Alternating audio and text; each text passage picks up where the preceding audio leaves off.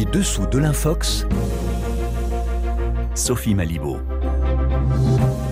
Bonsoir à tous, ravi de vous retrouver à l'orée d'une nouvelle saison des Dessous de l'Infox, l'émission qui tente de démonter les stratégies de désinformation. Aujourd'hui, focus sur le Mali où la désinformation continue de sévir. Exemple concret dans la chronique de Grégory Genevrier avec l'expertise de Tim Biba et Balkissa Nouran, des rédactions de RFI en Day et Mandincan avec Franck Alexandre, chroniqueur défense, et puis le chercheur Colin Gérard de l'Institut français de géopolitique. Bye. La présence française au Sahel visée par les Infox. On a assisté cet été au départ du Mali, du dernier soldat de Barkhane et dans le même temps à une intense campagne de désinformation qui se déploie sur les réseaux sur le thème Les Français arment les terroristes. Grégory Genevrier. Oui, tout indique que nous avons ici affaire à une véritable attaque informationnelle. C'est le même narratif que l'on retrouve partout sur les réseaux sociaux et notamment en langue locale. Exemple avec cet homme qui s'exprime en full full day face caméra. min ibrahima diallo miɗo woni e groupe kati ba machina horeji amin ahmadou allahy Il se présente comme Ibrahima Diallo et dit appartenir au groupe terroriste Katiba Massina. Il explique avoir participé à l'attaque de la base de Kati le 21 juillet dernier et affirme que son unité de combattants est aidée par la France qui leur fournit argent, armes et véhicules. Alors que sait-on de, de, la circulation de cette vidéo? D'après nos recherches, cette vidéo apparaît pour la première fois sur Twitter le 25 juillet, soit quelques jours après l'attaque de la base de Kati par des djihadistes à 15 km seulement de la capitale malienne. Ce que l'on on sait surtout, c'est que la vidéo a beaucoup circulé sur WhatsApp, notamment en full full day et en mandincan. Elle a notamment été repérée par Tim Biba, rédacteur en chef de RFI en full full day. Personnellement, euh, je l'ai reçu à plusieurs reprises à travers des personnes différentes. Ben, on le sent en l'écoutant, en fait. On sent que c'est quelque chose qui a été préparé. Il n'y a pas de naturel dans ce qu'il dit. On sent que c'est de la récitation, en fait. Le ton n'est pas naturel. Certains euh, le présentent comme un djihadiste prisonnier et il n'est pas le seul à être euh, exhibé sur les réseaux sociaux de cette manière. Oui, sur chaque vidéo, on retrouve le même procédé. Un prétendu djihadiste prisonnier et un script similaire traduit en français. Les comptes qui propagent ces infox cochent toutes les cases d'infoprofil. Création récente, pas de photos, mise en avant des mêmes contenus. Écoutez l'expertise de Balkissa Nouran.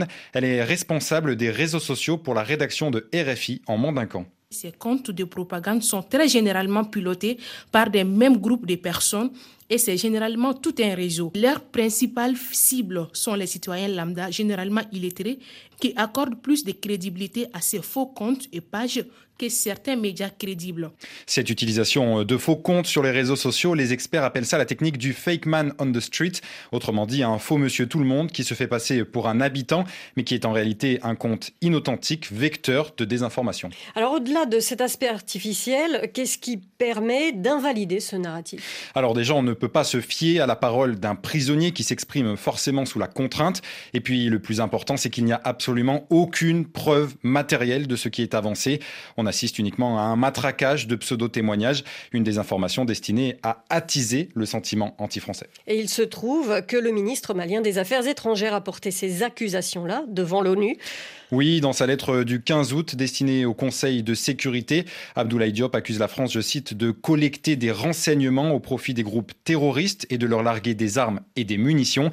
Il a promis d'apporter des preuves, mais pour l'instant, il n'en est rien. Alors jusqu'à quel point ce phénomène des infox anti-françaises sur les réseaux est amplifié, plus ou moins artificiellement, c'est difficile à dire.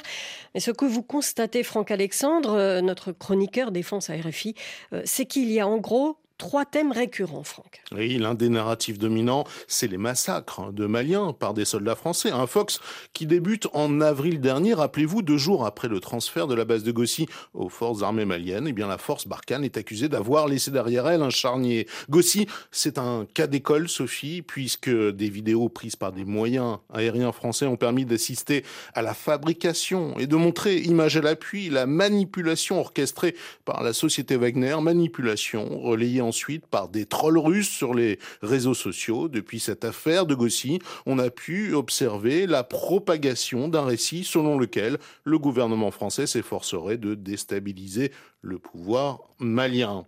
Au cœur de ce récit, il y a l'appui français au groupe djihadiste malien. Ce narratif est largement diffusé dans des articles publiés par des médias grand public comme Malijet, Mali Actu, un récit repris également par des médias alternatifs tels Gandhi Malien, Nyang TV, Kati 24, récits que l'on retrouve ensuite massivement sur Facebook. On le constate, Sophie, bien que la force Barkhane ait quitté euh, le Mali le 15 août dernier, la France conserve son statut de victime expiatoire. Un officier français de rang nous confiait qu'il redoutait maintenant la fabrication de fausses preuves. De quoi alimenter, Sophie, une nouvelle campagne d'Infox. Merci Franck Alexandre et on retrouve votre chronique Défense ce dimanche.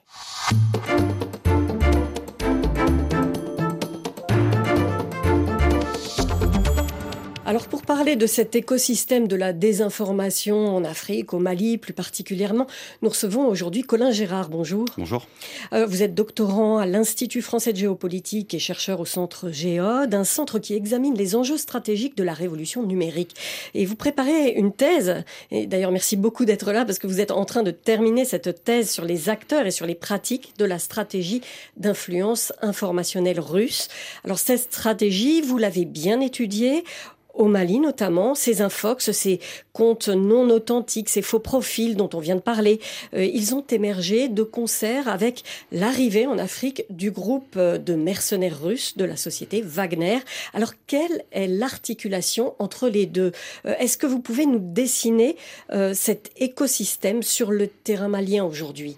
Alors, ce qu'on observe au, Mali depuis bientôt un an, Partout où va s'implanter le groupe Wagner, on a le même triptyque. Euh, d'un côté, la, prestation de sécurité, le mercenariat, qui est la partie la plus visible. Pour soutenir l'action de ces mercenaires, on a tout un écosystème d'influence informationnelle euh, qui se met sur place, donc euh, de, l'influence informationnelle, de l'influence politique. Et on a également toute une partie, disons, de prospection minière, car la prospection minière et l'extraction minière de ressources permet à Wagner d'être financé. On sait que le gouvernement malien a passé un contrat d'environ 10 millions d'euros par mois pour financer le déploiement de Wagner. Vous imaginez bien que ça coûte un petit peu plus cher que ça.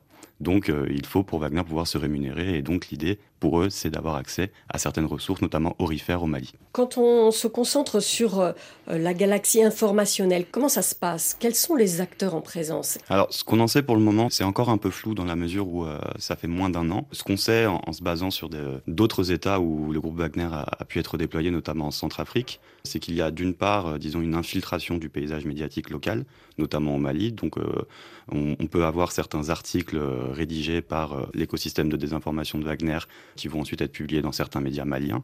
C'est-à-dire euh, des articles rédigés quasiment depuis l'ambassade euh, Pas forcément depuis l'ambassade, depuis le, le, centre LARTA, qui est le, le, centre de préparation et de conduite des opérations d'influence de, de l'homme d'affaires Yevgeny Prigogine, hein, qui, est, qui est connu pour financer le, le groupe Wagner.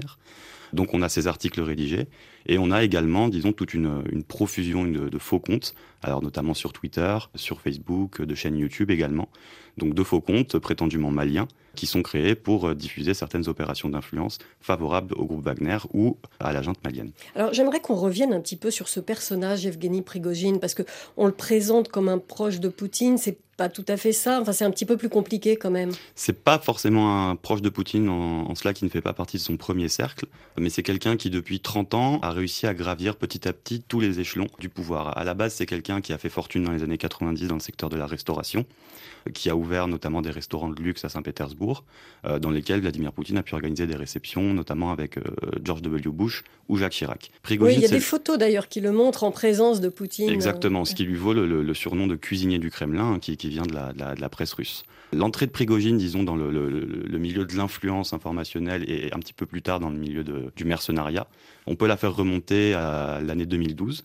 Donc, euh, pour le, contexte, à l'époque, il y a de, de, de, grandes manifestations organisées euh, à Moscou, à Saint-Pétersbourg et, dans d'autres grandes villes de Russie contre le résultat des élections législatives de décembre 2011 et contre l'annonce de la candidature de Vladimir Poutine à un troisième mandat. Donc, il y a, il y a une énorme contestation euh, qui émerge notamment sur les réseaux sociaux. Euh, et donc Prigogine va commencer à partir de ce moment à créer des médias euh, dont la seule, le seul objectif va être de dénigrer l'opposition, de soutenir le président Poutine. Et c'est à ce moment-là qu'on voit apparaître ce qu'on appelle le système dit d'usine à. C'est-à-dire des organisations qui vont euh, rémunérer des centaines de, personnes, qui vont passer leur journée et parfois leur nuit à inonder les réseaux sociaux de commentaires favorables au, pouvoir et défavorables à l'opposition. Et le moment où ça commence aussi à sauter aux yeux, c'est au moment de, l'élection américaine? Alors, les, premières informations qu'on a eues là-dessus, c'est la, presse indépendante russe qui en parle à partir de 2013-2014, mais euh, ce système devient connu dans le monde entier, effectivement, en 2016. Euh, où on apprend que euh, donc une société qu'on a qualifiée de Internet Research Agency, mais qui est en réalité euh, ce fameux projet LARTA, donc ce centre de préparation des opérations d'influence de Prigogine, bien les employés du projet LARTA ont créé un autre projet qui s'appelle le projet Traduction. et donc le projet Traduction avait pour objectif de créer des faux comptes de citoyens américains pour essayer d'organiser des manifestations en faveur de Donald Trump, pour essayer de faire en sorte que les, minorités raciales et religieuses ne votent pas pour Hillary Clinton. Donc il y a vraiment tout un savoir-faire en matière d'influence, de, subversion et de désinformation de la part de cette galaxie prigogine depuis plusieurs années. Et on sait financièrement comment ça se passe, comment les gens sont rémunérés dans ce business ah, euh, de l'infox en fait. On, sait, un groupe de hackers russes en, 2014 a, réussi à publier des documents piratés dans les serveurs de l'entreprise Concorde, hein, qui est le groupe de restauration de Prigogine. Et donc on, on a pu voir notamment une liste des employés de la fameuse Internet Research Agency. Donc c'est très structuré, vous avez des départements, donc des commentateurs, des blogueurs, un département de création de comptes, un département d'optimisation des contenus, de référencement, etc. Et généralement, c'était en Russie des employés plutôt bien payés. Sur le continent africain, c'est un petit peu différent, donc il y a toujours cette organisation très structurée. En matière de salaire, je ne pourrais pas vous dire, mais euh, le, fait, disons, d'externaliser certaines activités d'influence euh, sur le continent africain, ça coûte évidemment moins cher pour Prigogine que ce qui, peut se faire en, Russie. Donc on a euh, ces fabriques de trolls clandestines, mais il y a aussi des liens qui s'affichent, des choses beaucoup moins clandestines. On a vu cet été, au moment de la mort de Daria Dugina, qui était tuée dans un attentat qui visait probablement son père, un idéologue ultranationaliste russe, sur Twitter, on a vu l'influenceur franco-béninois Kemi Seba qui réagit en lui dressant un vibrant hommage, des remerciements pour ce qu'elle a fait euh, pour son ONG à lui. Euh, quel est le lien entre euh, quelqu'un comme Kemi Seba et, cette sphère ultranationaliste russe? Alors, on sait que depuis au moins 2018, Kemi Seba a entretenu des liens et parfois des liens rémunérés avec la, galaxie Prigogine. Seba revendiquait d'ailleurs en toute transparence avoir rencontré Prigogine à au moins une reprise. Il y a eu une petite brouille, mais maintenant c'est plutôt résolu. Et ce qu'il faut savoir aussi sur Daria Dugina, c'est que Dugina travaillait depuis au moins deux ans pour toute la partie d'influence informationnelle, de désinformation de Prigogine. Dougina était parfaitement francophone. Elle disposait d'un réseau assez conséquent grâce à son père au sein de l'extrême droite française, mais aussi dans certains milieux euh, sur le continent africain. Et donc Dougina était commençait à être assez active dans les activités d'influence politique et d'influence médiatique de la galaxie Prigogine en Afrique. Comment euh, comprendre ce lien d'un point de vue idéologique? Parce que Douguin euh, expliquez-nous un petit peu ce qu'il défend, une sorte d'eurasianisme.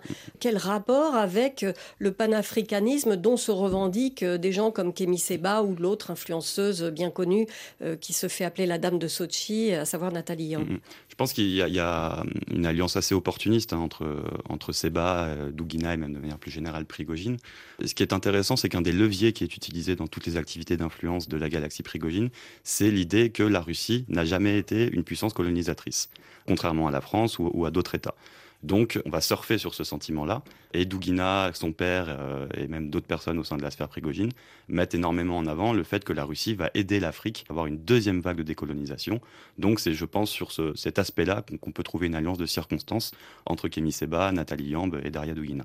Donc, ce qu'on voit en ce moment et ce qu'on a vu cet été, c'est que euh, donc euh, l'opération française Barkhane a achevé son repli du Mali. Et ce qu'on constate, c'est que finalement, la, la désinformation continue. Ça montre une stratégie de, contagion dans d'autres pays d'Afrique de l'Ouest? La, stratégie, elle est, très très bien rodée et je pense qu'elle n'est pas finie sur le territoire malien.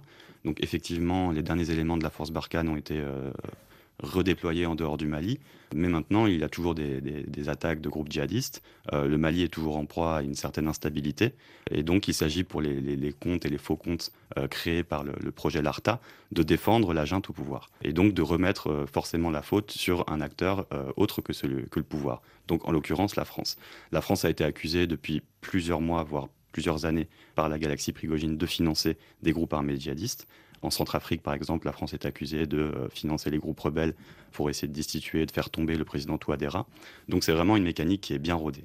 C'est un peu paradoxal parce que la France continue de lutter contre les djihadistes dans, au Niger, dans les pays frontaliers donc, du Mali, même s'ils se sont retirés du Mali. Donc ils aideraient les djihadistes d'un côté et le, le narratif pas un paradoxe près. En fait, le, le récit principal qui peut après être réarticulé sous différentes formes, c'est que la France a initialement financé ces groupes djihadistes pour pouvoir justifier une intervention militaire grâce à laquelle elle peut s'implanter dans des pays d'Afrique pour piller leurs ressources. Donc le discours qui est au Mali, c'est que Serval, à l'époque, a été mise sur place euh, pour pouvoir implanter la France et piller les ressources en or au Mali. Or, on sait que la France n'a pas forcément eu de contrat euh, d'extraction aurifère au Mali depuis 2013. Ces contrats sont canadiens, australiens. Euh, et on a eu l'occasion dans cette émission d'ailleurs de montrer des, fausses images de fausses cargaisons d'or. il y a eu plusieurs infox comme ça qui ont été déjà mises en lumière. Merci beaucoup Colin Gérard d'être passé dans ce studio pour les dessous de l'infox. Je rappelle que vous êtes doctorant à l'Institut français de géopolitique et chercheur au Centre Géode. Merci à vous.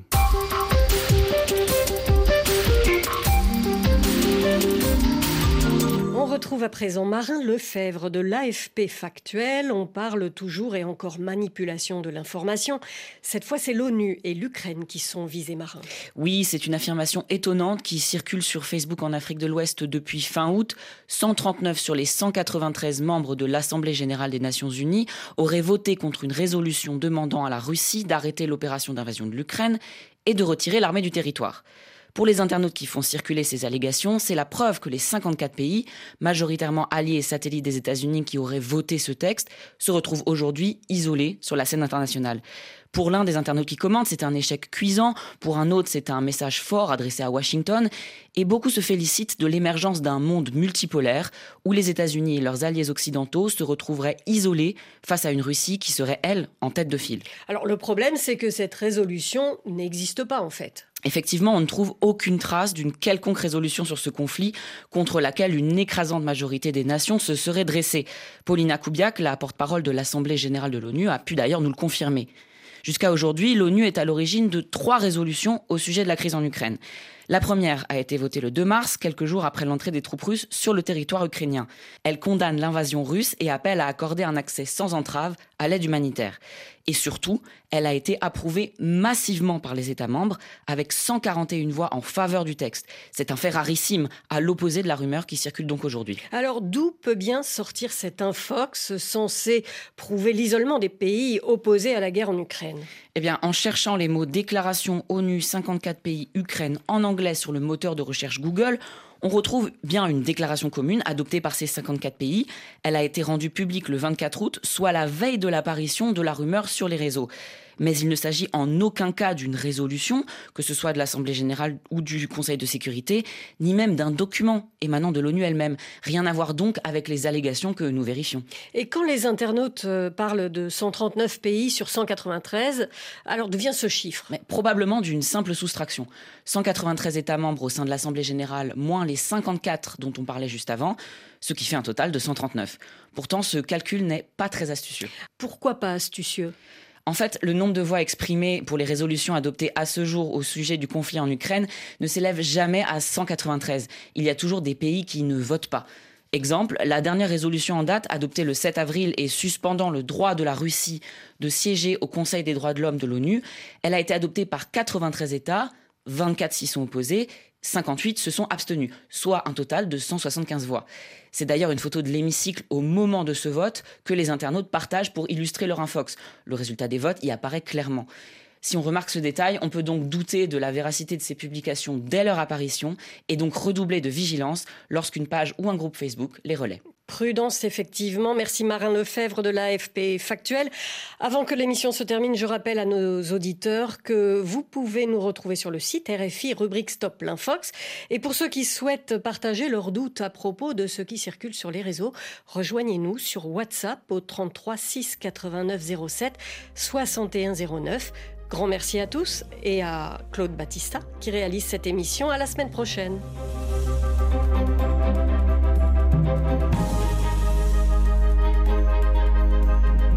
RFI.